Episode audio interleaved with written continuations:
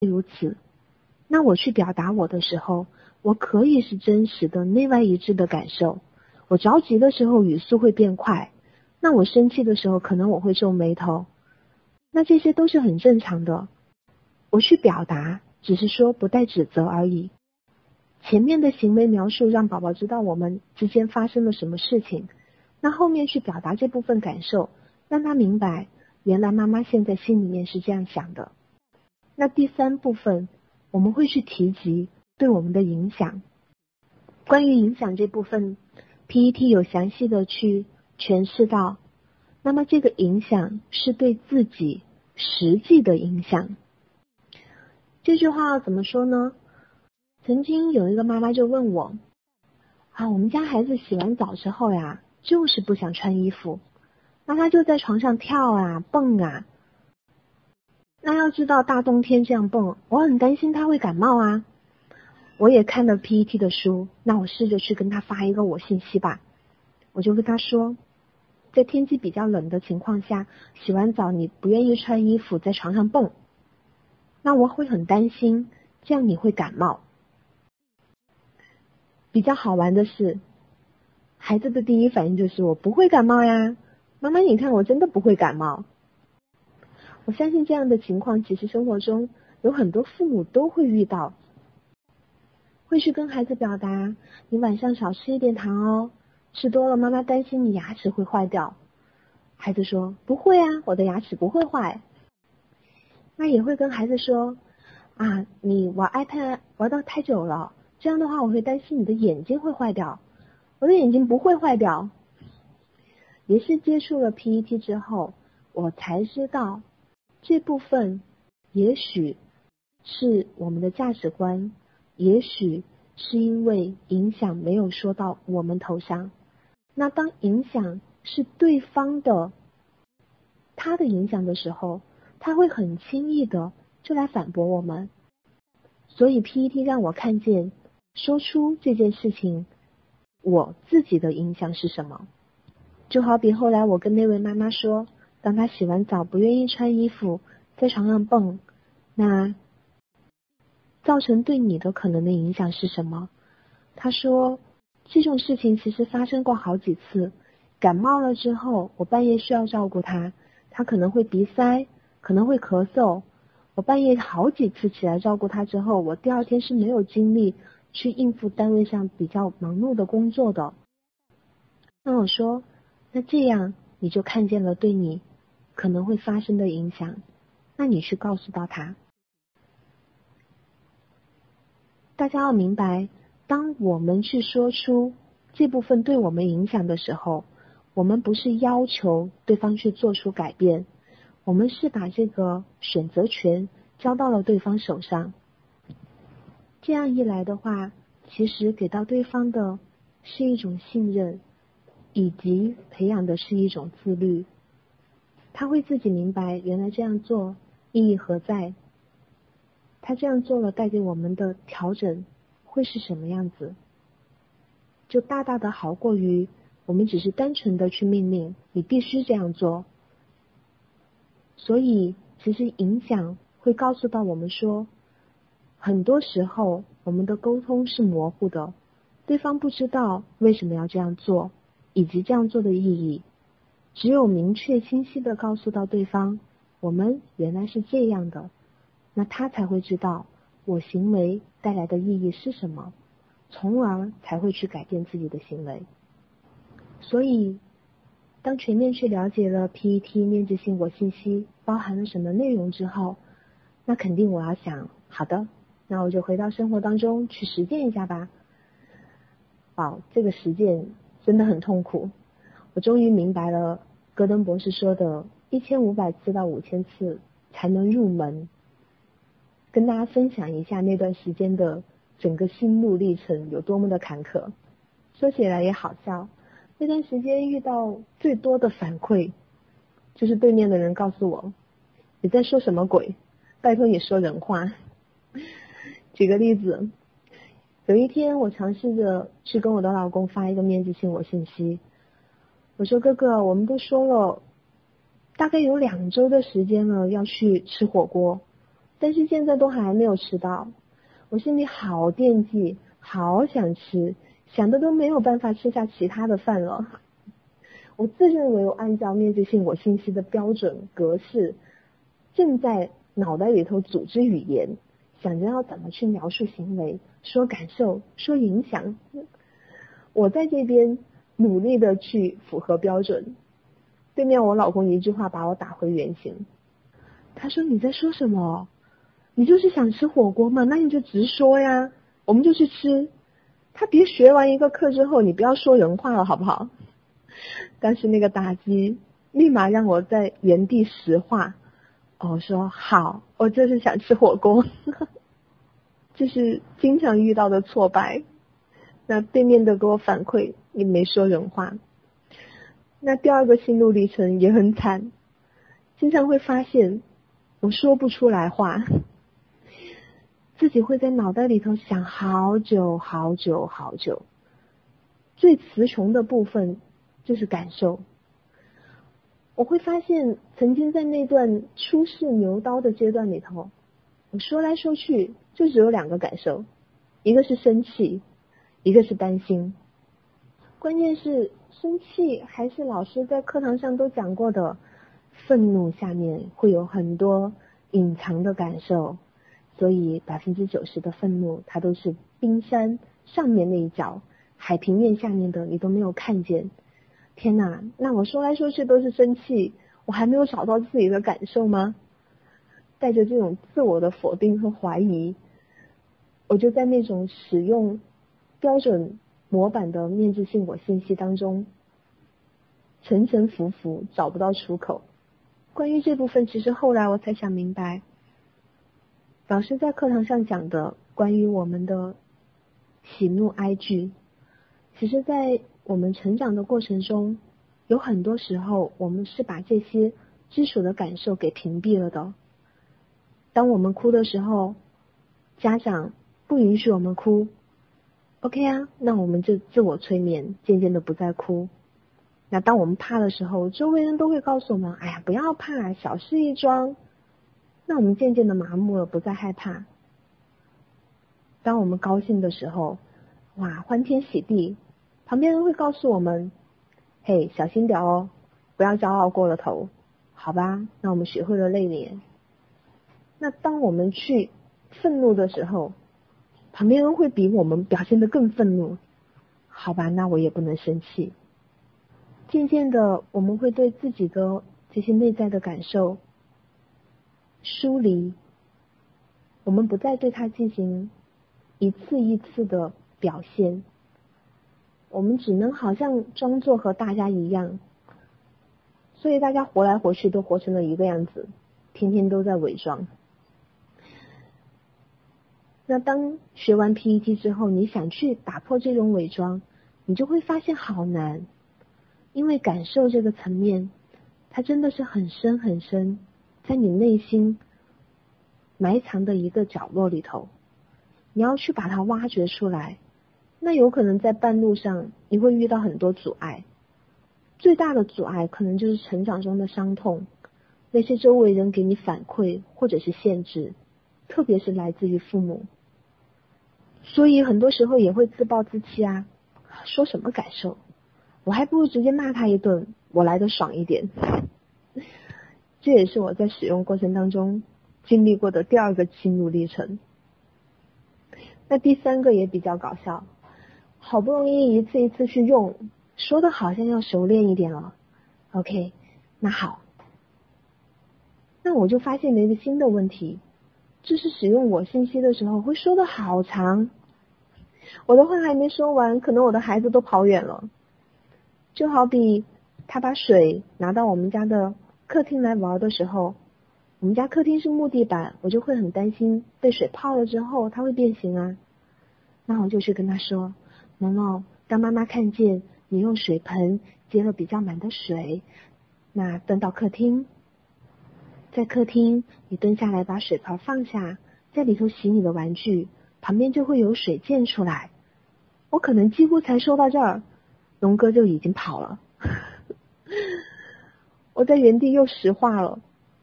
我还没说完，他跑了，怎么办？我的我信息还没有发出来。那 OK 啊，第二次他去拿了新的玩具又蹲回来的时候，我继续。你看水盆旁边都洒出来了水，这样的话妈妈会比较担心木地板会被泡到。拼，他又跑了。很多次很多次，我会发现，好吧，我信息就是让以前一句简单的责备。李小龙，你怎么把水弄到地上了？变成了可能要扩展到一两分钟的两三百字的一个短作文。现在回想起来都会蛮好玩的。当然，分享给大家的话，也是想告诉大家，这是他会经历的过程。他就像黎明前的黑暗，你要迎来光明以前，你都会经历这个阶段。在我看来，其实。对 PET 的使用，它没有捷径，只有你一次一次的去实践，一次一次的去调整，最终把它融入到你的口头禅当中来，把它真正变成你自己的语言。我现在的我信息也经常会很简短呀，龙哥你踩到我，我好痛，就这么简单。那渐渐的融入到我自己的。语言体系当中之后，它也开始发挥了它的作用。跟大家举个例子，那在去年的时候，我开车，嗯，发生了我人生第一次车祸，我追尾。那当时追尾呢，是也在一个红绿灯，我也在减速，我的前方有一辆车。这个时候，我手刹旁边放的水杯不知道为什么倒了，下意识的我就低头去看我的水杯。当然，幸亏我也在减速，很缓慢的就给对方亲了上去。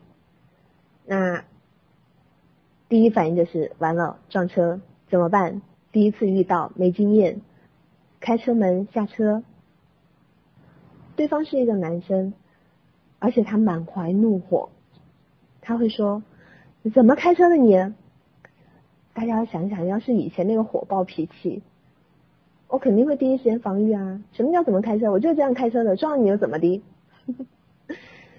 但是当那天他下来之后，第一句话扑面而来对我的怒火，我有去倾听他。我说：“是啊，不知道为什么后面突然就有个车撞上来了，太恼火了。”那有这句倾听之后，对方他也会继续的来抒发他的情绪啊。我相信在上一堂。课当中，海燕老师也有说到倾听这部分，你就是会让对方去情绪进行一个流淌。那他会继续说：“是呀，你不会看红绿灯吗？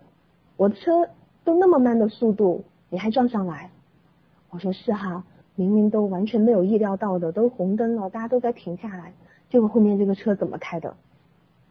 当时那个男生就望了我一眼，觉得有可能我这样说话好像。他有感觉是打在一团软绵绵的棉花上吗？对面那个人怎么都不生气？然后他说：“是呀，我的车才修过，拿回来刚刚才开第二天，又被撞了。”那我继续倾听。哦，确实是，真的有够倒霉的，怎么刚拿回来又被撞了？然后他也说：“哎，那怎么办呢？现在被撞了。”哎，我一听。情绪已经下来啦，赶紧去发出我的我信息。我说今天早上我比较着急，要赶到一个地方去讲课，嗯，确实不好意思，没太注意，然后自己失误撞到了人的车，嗯，我比较着急的赶到那个目的地，我们能不能来商量一下？哎，私了，不走交警，不走快处，我们把车先开到旁边去，然后嗯，来进行一个处理。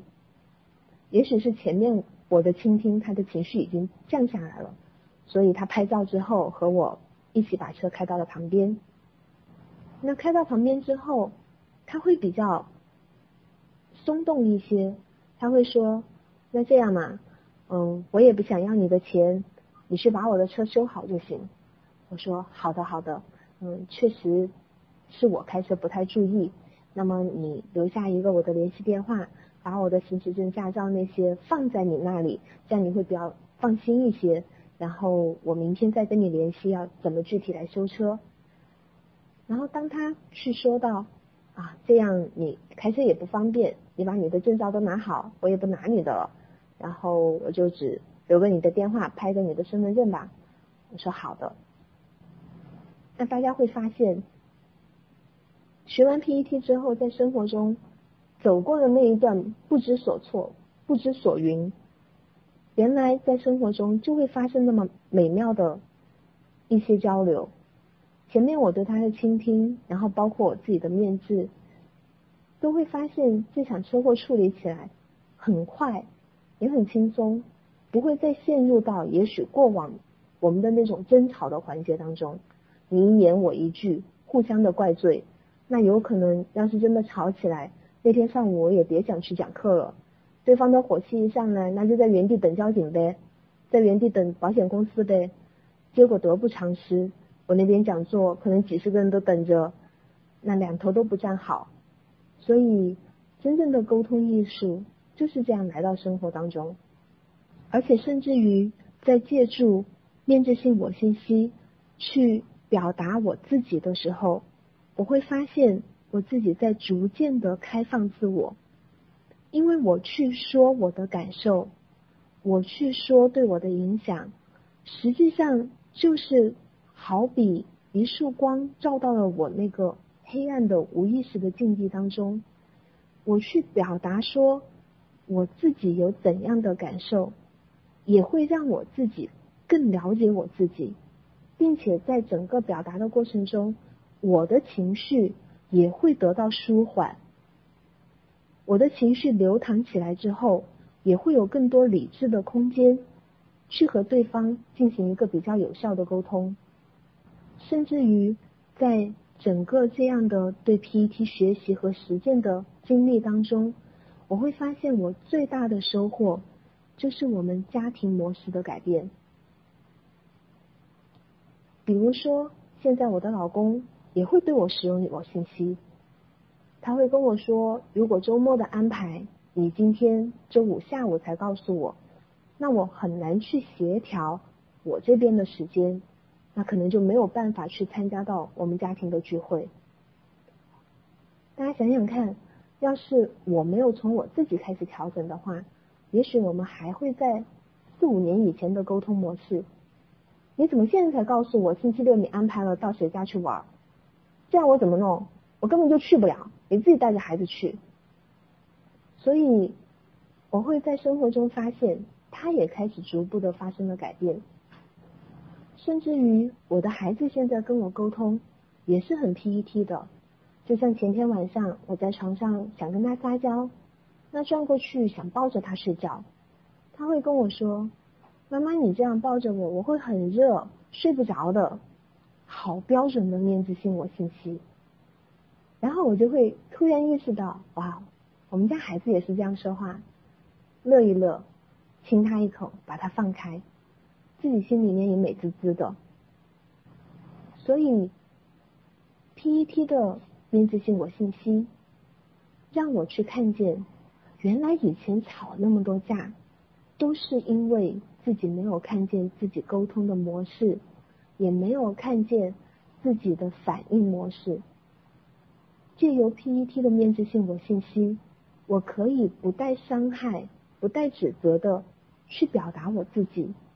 表达我的感受，表达我的影响，因为有了这一部分的敞开，那么对方也不会跟我们去玩那个心理游戏，他也不会变成迫害者来对我进行指责，他也不会变成受害者，觉得我好像是在抱怨抱怨他，什么都是他的错，那他更不会和我玩起拯救者的游戏。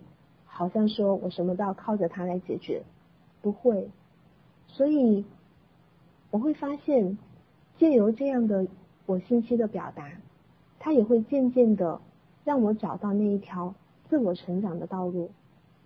与我 PET 就像是一扇大门，打开了一条曾经我想都想不到的道路。